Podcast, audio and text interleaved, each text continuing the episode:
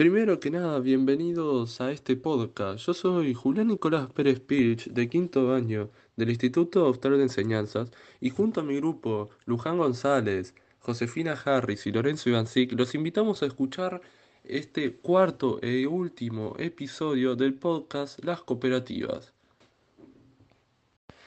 Bueno, este capítulo, el tema que vamos a abordar son qué cooperativas hay en mi ciudad. En el caso de que eh, nuestros oyentes sean de la localidad de Comodoro Rivadavia, vamos a hablar sobre la cooperativa local que se encarga de suministrar los recursos esenciales, que este caso es la Sociedad Cooperativa Popular Limitada. Para entender qué es y qué función hace la Cooperativa Popular Limitada, hay que entender primero que esta cooperativa se ubica en Comodoro Rivadavia y fue fundada un 8 de febrero de 1933 gracias al esfuerzo propio y ayuda mutua de un grupo de vecinos que, basados en los principios cooperativos, sembraron la semilla de lo que sería la sociedad cooperativa hoy en día. Actualmente, la Sociedad Cooperativa Popular Limitada cuenta con 65.000 asociados. La entidad posee la concesión para presentar los siguientes servicios distribución de energía eléctrica y alumbrado público en el ejido de la Municipalidad de Comodoro Rivadavia y de la Municipalidad de Radatili, la distribución de agua potable y servicio local en el ejido de la Municipalidad de Comodoro Rivadavia. Tiene una concesión provincial por operación y mantenimiento del sistema del acueducto Lago Muster Comodoro Rivadavia. Tiene una operación y mantenimiento del sistema del acueducto Sarmiento Comodoro Rivadavia, Radatili y Caleta Olivia.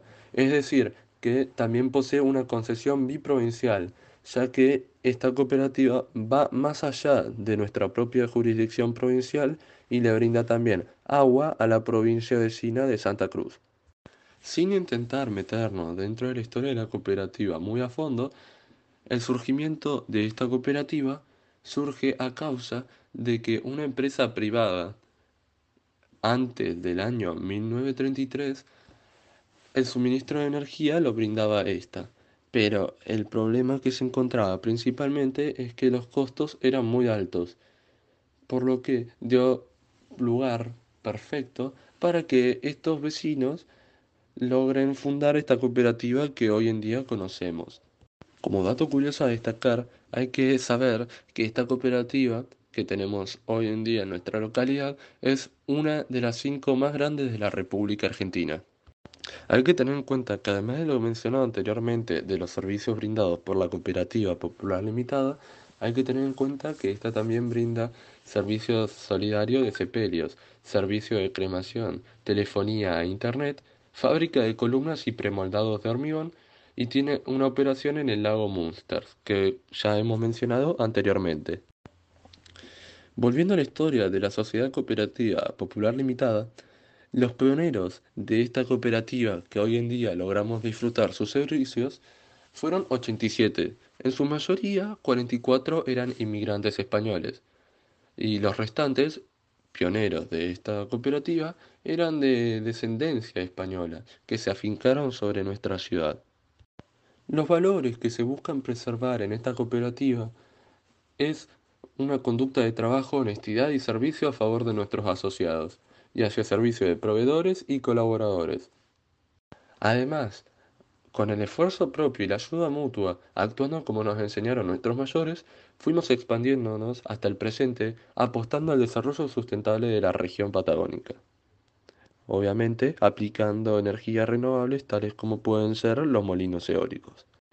Como he mencionado anteriormente, la cooperativa fue fundada el 8 de febrero de 1933 por un grupo de vecinos, de 87 vecinos, que se los llamaba usualmente cuatro pobres locos, eh, ya que era una locura pensar que una cooperativa formada por la voluntad de una población sería capaz de brindar servicios a toda una comunidad. Este trabajo fue continuado por muchas generaciones que, junto a su esfuerzo y su cooperación, afianzaron el desarrollo de nuestra ciudad y de su gente. A continuación vamos a nombrar ciertas fechas importantes, ciertos hitos que logró la cooperativa local de Comodoro. Como primer hito, además de la fundación de esta cooperativa, dos años luego, es decir, en el 1935, se puso en marcha la primera usina. Esta primera usina se ubicaba en el barrio Presidente Ortiz, en el, en kilómetro 5 de Comodoro Rivadavia. Otra cosa que ocurre luego de esta primera usina en la ciudad de Comodoro, en el 1949 se pone en marcha otra usina más en el actual barrio oeste. Además, en la época del desarrollismo, se construye, se monta y se pone en funcionamiento la central térmica de la Playa Sud y además se habilita la actual sede de Comodoro Rivadavia de la Sociedad Cooperativa Popular Limitada en San Martín y Viamonte. En el año 1975 comienza una intervención judicial que finaliza en el año 1978, en el cual el servicio eléctrico pasa a Agua y Energía Sociedad del Estado. En el año 1979 comienza un proyecto para ampliar los equipos telefónicos del área urbana de Comoro Rivadavia, que finaliza en el año 1982. En el año 1978 se retorna el servicio eléctrico y alumbrado público luego de que la intervención judicial fallase y este se le retorne otra vez a la Sociedad Cooperativa Popular Limitada.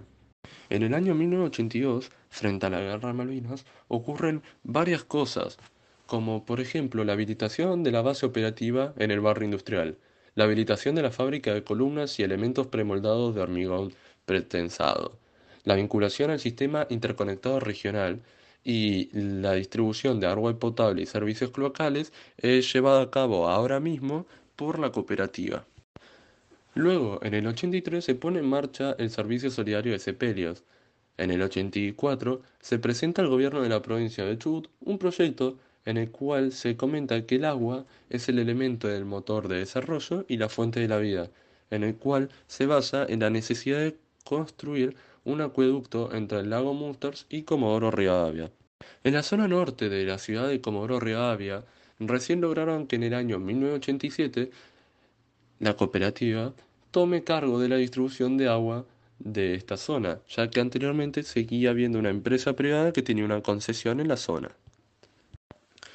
En el año 1992, la ciudad de Comodoro Rivadavia tenía un intendente el cual tenía la idea de hacer un cordón forestal, el cual reteniese el avance de la desertificación dentro de la ciudad, por lo cual la cooperativa Popular Limitada fue la encargada de regar este cordón forestal que se estaba buscando crear a través de los líquidos locales que estos tenían. En el año 94, se inauguró el Parque Eólico de Comodoro Rivadavia, el cual se instaló primeramente dos molinos Micon de 250 kW. En el año 1997 se crea el Fondo Solidario de la Tarjeta Cabal. En el año 1999 ocurre un hecho importante que es la inauguración y la operación técnica del nuevo acueducto, el cual abastece a las localidades de Sarmiento, Comodoro Rivadavia, Rabatili y Caleta Olivia. El parque eólico Antonio Morán, que se ubica en el kilómetro 4, en el año 2001 se amplía aún más, teniendo así 16 aerogeneradores de 660 kilowatts. En el año 2006, la Sociedad Cooperativa Popular Limitada se suscribe al convenio con la consultora Pacífico Internacional, el cual buscaba certificados de reducción de emisiones. En el 2007, como bien buscaban cumplir, el servicio de sepelios es ampliado gracias a la habilitación formal de cementerio parque y horno crematorio en la zona de Bellavista Sur. En el año 2008, el servicio de telefonía e internet es distribuido en varias zonas de la ciudad.